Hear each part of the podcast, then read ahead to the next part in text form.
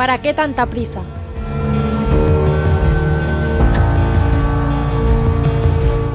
¿Para qué tanta prisa? Preguntas siempre ante la premiante solicitud de esa voz que te llama en lo más profundo de tu alma.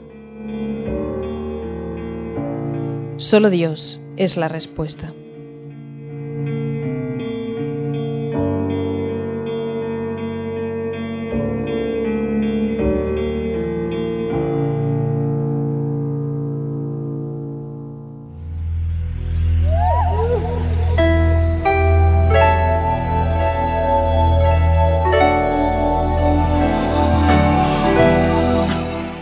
Tren en dirección a Génova, 23 de julio.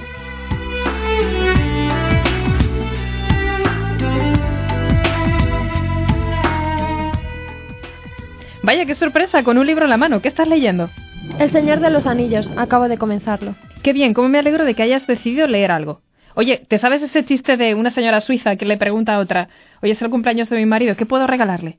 Y la primera le dice, ¿por qué no le regalas un libro? Y dice, no, que ya tiene uno. Ja, eh, ja, ja. ¿No te ha hecho gracia? Pues la verdad es que no. ¿Sabes qué? Yo leo mucho. Es solo una broma, no te enfades. Si no me enfado, pero yo leo mucho. Claro que sí, cómics, las páginas de deportes de los periódicos. Ah, y las obras completas de Tintín. El Loto Azul, Las Siete Bolas de Cristal, El Asunto Tornasol. Jo, hace años que no lo leo, pero ¿qué tienes contra Tintín? Yo nada, pero estarás de acuerdo en que entre Tintín y Cervantes, Dante o Shakespeare. Shakespeare. Shakespeare es soporífero, igual que Dante, y Cervantes a ese no hay quien lo aguante. ¿Cómo puedes decir eso de Cervantes? ¿Dante y Shakespeare aburridos? Aburridos es poco, inaguantables. A Shakespeare no pienso leerlo en mi vida. Esta fue mi perdición. Después de discutir durante una hora sobre si Tintín era literatura seria o no, y sobre si Shakespeare, Dante o Cervantes eran soporíferos o no, pasamos a los estudios de ciencias y de letras. Yo lancé en el fragor de la batalla una larga andada sobre la falta de formación humanística. Parece mentira que no hayas leído a de los estudiantes de ciencias, y tú lanzaste otra andanza parecida sobre la falta de formación científica. Parece mentira que no sepas qué. De los estudiantes de letras. Mira, para demostrártelo, te voy a poner un acertijo que no lo vas a adivinar jamás. Es un señor que vive en el piso 40 de un rascacielos, y cuando hace buen tiempo baja en ascensor, y para subir llega hasta el piso 20 y luego sigue andando. Sin embargo, cuando llueve, sube y baja siempre en ascensor. A ver, a ver, repítemelo. Es muy sencillo. Es un señor que vive en el piso 40 de un rascacielos. Me di cuenta demasiado tarde de mi error. Los acertijos te apasionan tanto como las estrellas. Y como en el tren no se pueden ver las estrellas, te dedicas durante horas a ponerme acertijos. Y con lo que disfrutas, ¿cómo no voy a negarme? Lo malo es que eres irreductible, no dices jamás la solución. Hay que adivinarlos. No, no, lo tienes que descubrir por ti misma. Piénsatelo, si es muy sencillo. Ya está. Es un enano. Cuando no llueve, no alcanza a darle al botón. Y cuando llueve, le da con el paraguas. Muy sencillo. Para resolverlo no hace falta ser de ciencias. Sencillo, ¿eh? Pues vas a ver cómo no aciertas este. Y no me pidas luego que te diga la solución, ¿eh? No, dímelo. Piénsatelo bien, que luego no te la voy a decir. Vale.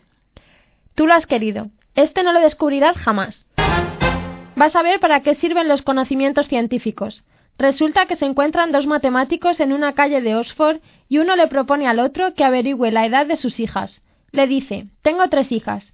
El producto de sus edades es 36. La suma de sus edades es el número de la casa donde vives. ¿Qué edades tienen? El otro matemático se queda un rato pensando y le dice, ya está, pero me falta un dato. Es verdad, se me olvidaba, le contesta el primero. La mayor toca el piano. ¿Qué te parece? A Einstein le plantearon este acertijo y afirmó que era muy ingenioso. A ver, a ver, repítemelo. Es muy sencillo. Resulta que se encuentran dos matemáticos en una calle de Oxford.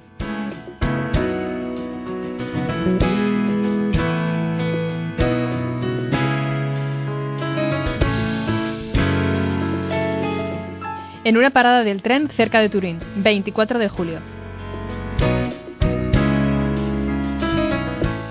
Sí, esta noche se ve. ¿Qué es lo que se ve? ¿Un cometa? No, es Algol. Mira, fíjate bien. Sigue la dirección de mi dedo. Bien, bien, ya la veo. ¿Y qué? ¿Y qué? Algol es una estrella misteriosa, una estrella variable. Ahora tiene un color blanco azulado, ¿no? Pues dentro de dos días desfallecerá, y luego se transformará en una estrella rojiza, y luego volverá a recobrar su esplendor y... ¿Qué estrella más extraña? Bueno, en realidad son dos, una semigigante azul de gran masa y otra gigante roja más evolucionada. ¿Más evolucionada? Quiero decir más envejecida, y lo sorprendente es que las dos están tan próximas que entre ellas no podrá pasar otra estrella del tamaño de la roja. Y esto es lo raro, porque la más evolucionada debería ser la más masiva. Va contra todas las leyes conocidas de la astrofísica. ¿Y por qué cambia de color? a causa de un eclipse. Por ejemplo, cuando se vuelve rojiza es porque la estrella gigante es la única visible. Todo esto fue un misterio hasta que en 1782 lo descubrió Guzkrike. Realmente es misteriosa. ¿Y qué significa el gol? En árabe. Génova, 25 de julio.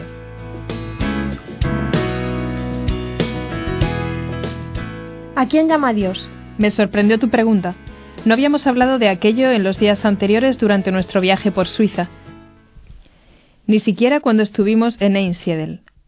Estábamos sentados en la arena viendo cómo el agua se estrellaba furiosamente contra las rocas. Habíamos hecho un rato de oración mientras anochecía frente al Mediterráneo, contemplando aquel pasaje de la Pasión en el que el Señor, después del proceso inicuo, carga con la cruz. ¿A quién llama Dios para ser santo? A todos. A esa anciana vestida de negro, sentada en la puerta de su casa, con un pobre chico subnormal entre los brazos, a esas mujeres que remiendan redes, a esos pescadores que vuelven cansados por un día de brega, a ese niño que no quiere obedecer, a aquel turista japonés que se pasea distraído con su cámara, a este camarero orondo que emerge sonriendo, a ti y a mí, a todos nos llama Dios. Todos estamos llamados a la unión con Cristo, luz del mundo, de quien procedemos, por quien vivimos, hacia quien tendemos. A todos nos dice, si alguno quiere venir en pos de mí, niéguese a sí mismo, lleve a cuesta su cruz y sígame. ¿Y cómo llama a Dios? Dios llama primero dándonos el don de la fe. Es un nombramiento por el que conocemos nuestro nuevo nombre, hijos de Dios. Somos adoptivos, pero realmente hijos. Y en los compromisos de ese sacramento maravilloso, el bautismo, fundamento de la vida cristiana, comprometemos toda nuestra existencia. Dios nos nombra hijos suyos y Cristo nos llama a partir de entonces hermano. Por el bautismo, además, nos hacemos miembros vivos del cuerpo místico de Cristo y partícipes de su naturaleza divina, comprometiéndonos. ¿Comprometiéndonos? Sí. ¿Cómo? ¿No recuerdas los compromisos del bautismo? Los ratificamos de nuevo en la confirmación.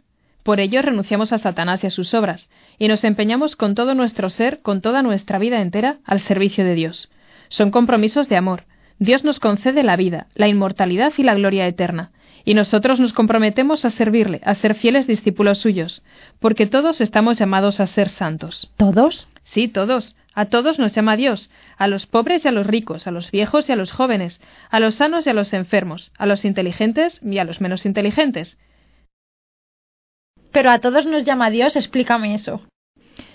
Que sí, aunque te sorprenda, a todos nos llama, pero claro, no a todos del mismo modo, porque esa llamada universal a la santidad se concreta en cada uno en una vocación personal particular. Esa vocación personal no es un simple añadido, es un resello, una vocación específica a la santidad de cada uno, dentro de la común vocación cristiana. Por eso, cada cual debe seguir su propio camino. Mira, también los apóstoles tuvieron su vocación personal, y fue muy distinta la vocación de Pedro que la de Juan o la de Santiago. Por esa razón, cuando Pedro le preguntaba al Señor qué sucederá en el futuro con Juan, le contestaba, ¿y a ti qué? Tú sígueme. ¿En serio? E, explícame eso, por favor. A ver, te voy a poner un ejemplo. Es un ejemplo genovés. Mira, muchos marinos han zarpado de este mismo puerto. Todos con una misma vocación, surcar el mar. ¿Entiendes? Sí. Pero no todos con la misma misión, por eso han seguido rutas muy distintas. Mira, por ejemplo, a unos les pide Dios que salgan con su pequeña barquita y que regresen cada noche para cuidar de su familia. Pero a otros, como Cristóbal Colón, les da otra misión, les pide que crucen el Atlántico y que descubran América. Entonces tú también tienes en este ancho mar del mundo un rumbo y una misión concreta, pero tú solo tienes que descubrirla, porque Dios quiere que surques tu propio mar y que en él dejes tu propia estela. ¿Pero qué mar? Ya lo descubrirás, de eso se trata, con la luz de su gracia, que te orientará como un faro en la noche. Recuerda que Colón Tuvo una inquietud desde su adolescencia, pero su vocación marinera no se perfiló, no tuvo nombre propio hasta años más tarde, en los que descubrió cuál era la misión que tenía que realizar. América. Algo parecido sucede con la vocación sobrenatural. Dios va desvelando progresivamente a medida que vamos avanzando en su amor, y solo cuando contestamos con un sí decidido a todo lo que nos pide, solo cuando nos aventuramos, guiados por la fe en la bruma incierta de un mar desconocido, más allá del Finisterre, nos descubre su voluntad para la vida eterna. Esa es la vocación. Ah. Recogimos nuestras mochilas y paseamos a lo largo del puerto junto al mar. Había anochecido ya y solo unas luces lejanas en la oscuridad indicaban la presencia de algunos buques de siluetas fantasmales en el horizonte. Ven, ven, ven, ven aquí, que te voy a hacer una prueba de agudeza visual, ¿quieres? Bueno, Es la prueba que le hacían los jeques árabes a sus guerreros en las noches oscuras del desierto. Mira, mira hacia allá. ¿hacia dónde? Hacia allá, hacia la osa mayor. Mm, ya está. ¿Y ahora qué? Ahora fíjate en la estrella central de la lanza del carro. En la estrella central de la lanza del carro. ¿La ves de verdad? Sí, no te lo estoy diciendo. Vale, ¿y cuántas ves? Una. Pues hay dos. Tienes que usar gafas. Si fueras un guerrero árabe, estarías suspendido. Menos mal que no soy un guerrero árabe. ¿Y cómo se llama? ¿Cómo se llaman? Porque son dos. Mizar es una estrella doble, Mizar y Alcor. Y algunos llaman a Mizar y Alcor el caballo y el jinete, como Santiago. ¿Qué Santiago? ¿Qué Santiago va a ser? Santiago de Compostela. ¿Sabes qué significa? Campus Estelle, campo de estrellas. Y es que se cuenta que apareció su cuerpo en un lugar en el que habían caído varias estrellas. ¿De verdad no lo sabías? Sí lo sabía, pero ¿qué tiene que ver Santiago de Compostela con Mizar y Alcor? ¿Qué lío me estoy haciendo? Pues la verdad es que no tiene nada que ver. Me he acordado de pronto. Como a Santiago le celebramos hoy. Ah, ¿y sabes cómo llegaban los peregrinos hasta allí? Orientándose por el firmamento, seguían la Vía Láctea. ¿No te gustaría que el año que viene nos fuéramos andando hasta allí? Guiándonos por las estrellas, como hacían los antiguos peregrinos, ¿no te gustaría? Pues la verdad es que no. ¿No? No. Si voy a Santiago, voy en tren. Contigo y guiándonos por las estrellas, cualquiera sabe dónde podemos aparecer.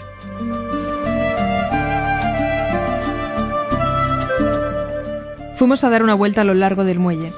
Aproveché para comentarte que con nuestra vocación personal, Dios nos da el nombre exacto y completo de nuestra vocación cristiana. Por decirlo de algún modo, nos revela nuestro verdadero nombre y nuestros apellidos.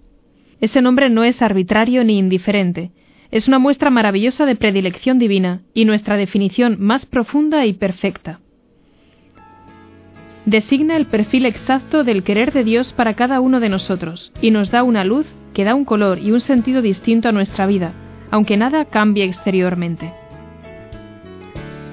Piénsate esto del nombre. Tú también tienes un nombre, aún desconocido por ti, pero tienes que descubrirlo.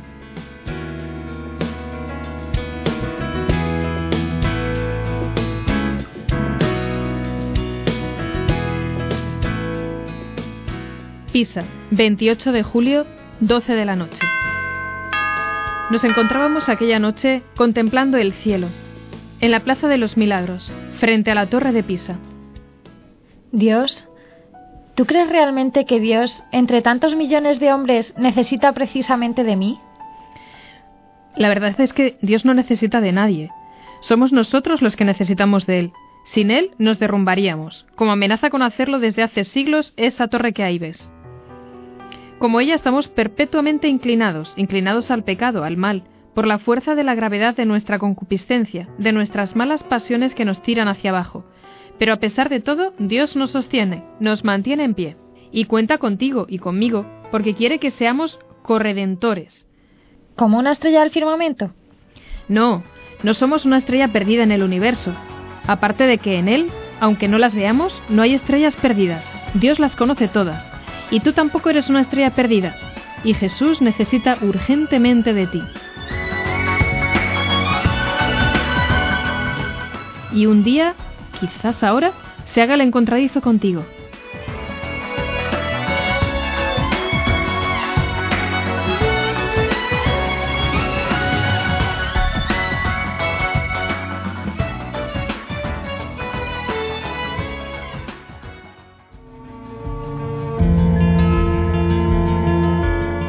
Señor, que tu voz despierte desde tu certeza al que de cansancio se quedó dormido en el camino. Préstame tus brazos para incorporarme nuevo y decidido, para saber que sí se puede, con el mismo brío, y entonces caminaré hacia ti porque sí he creído que siempre se puede, se puede, sí se puede.